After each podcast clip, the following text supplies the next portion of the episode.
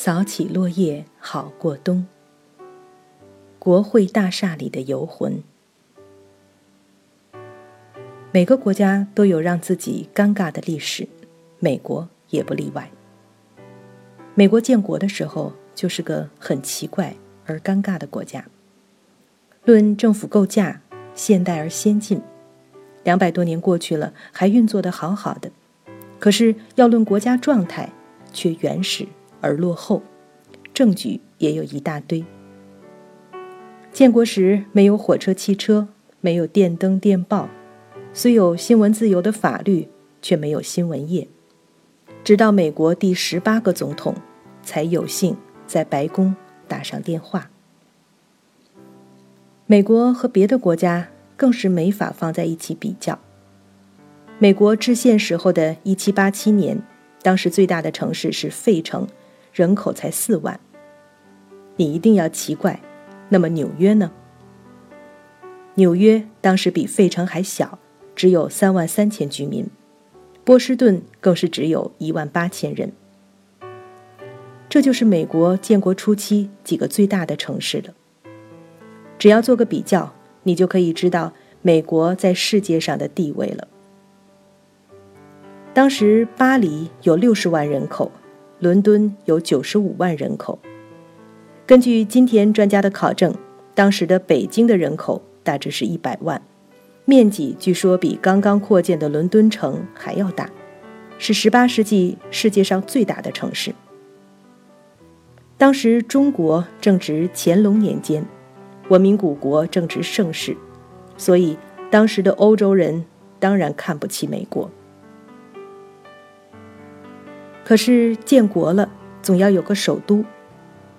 美国首都的建造颇费了一番周折。费城和纽约都在争着当首都，他们小归小，总是美国的数一数二的大都市。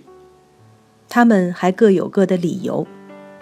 费城是一七七六年独立宣言和一七八七年美国宪法的诞生地，而纽约是建国后美国政府的所在地。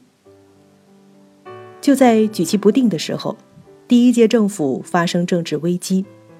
一七九零年，华盛顿的财政部长汉密尔顿要改革，受到弗吉尼亚州一批政治家的反对，僵持不下，就做了一个好像很不恰当的交易。这些政治家不再反对他的财政改革，可是美国首都要放在当时的弗吉尼亚州，这就是美国定都的故事。华盛顿总统虽然是弗吉尼亚人，凭他一贯的作风，对定都的事情态度中立。虽然首都最后定在他的家乡附近，华盛顿总统却是唯一一个没有在新首都上过班的总统。虽然后来大家用了他的名字命名首都，华盛顿市并不属于弗吉尼亚州，而是一个独立的。叫做哥伦比亚的地区。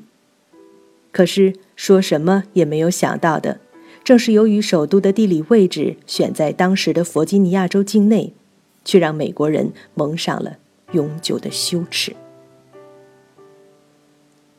今天的首都华盛顿，当时还是一片荒原，直到建设了十年之后的一八零零年，在亚当斯总统的传记里还有这样的记录。这里根本还没有形成一个城市，不如说这还是个简陋村庄。城里还有大片的树桩、收割后的茶地和沼泽，没有学校，连教堂也没有。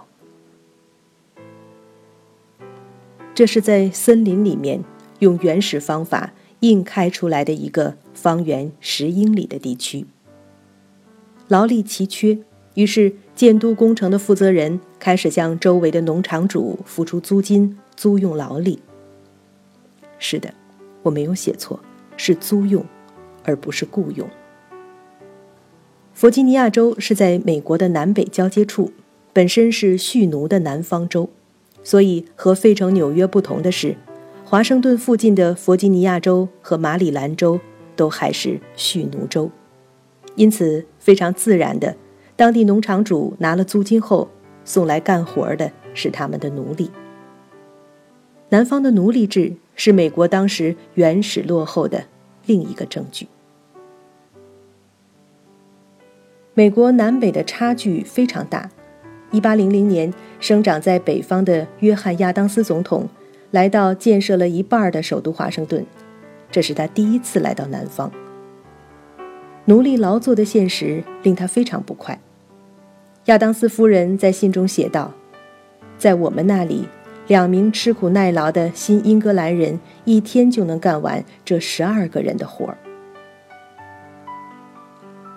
他不是责怪奴隶，而是说。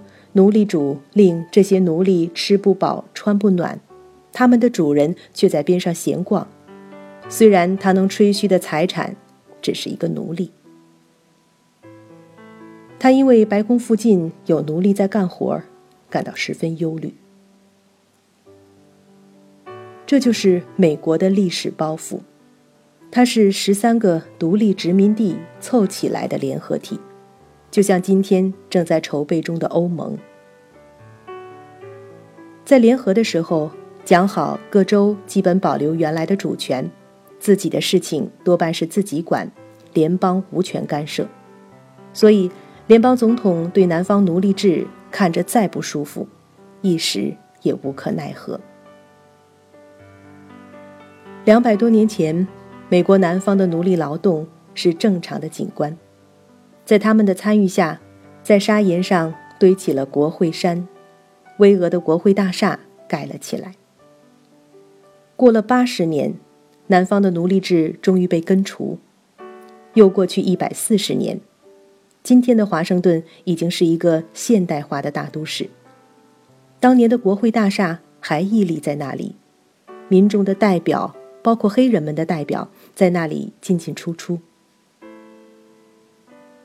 历史的一页已经翻了过去，当年国会山下的奴隶劳动也完全被大家忘记了。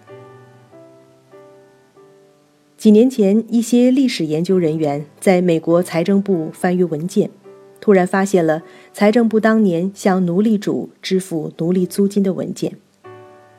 尘封的历史又被重新打开。经过几年的研究，确认有四百多名奴隶。曾经参与了美国国会大厦的建设。今天想为自己国家自豪的美国人，自然感到很羞耻，也很尴尬。可是，怎么对待自己的尴尬历史？国家不是抽象的机器，它是由人组成的，而人都是有弱点的。人总是希望展示自己美好的一面。有意无意地掩盖自己尴尬的历史，国家也一样。一些国家在指责别人忘记历史的时候，甚至不会想到自己也会存在同样的问题。正视自己的尴尬历史，才是万分困难的对自己本身人性弱点的超越。今年五月的最后一天，在华盛顿。美国国会的两大党领袖一起宣布了一项决定：国会要专门成立一个小组，研究这段历史，查出全部实情，并且对奴隶们建造国会大厦做出的贡献提出国家的纪念方式。人们常常传说，一些含冤而亡的灵魂会不肯离开他们生前待过的地方。美国国会大厦的大厅里，也许两百多年来也一直飘荡着奴隶们的游魂。两百多年过去了，美国民众在逐渐建立自信之后，一直在一桩桩地清理那些令自己难堪的历史旧案。只有清理，才能得到一个终结。当国会山竖起纪念碑的那一日，那两百多年前的奴隶之魂才能够安息。美国也才能因此卸下自己的一个历史重负，然后才可能真正开始一段新的历程。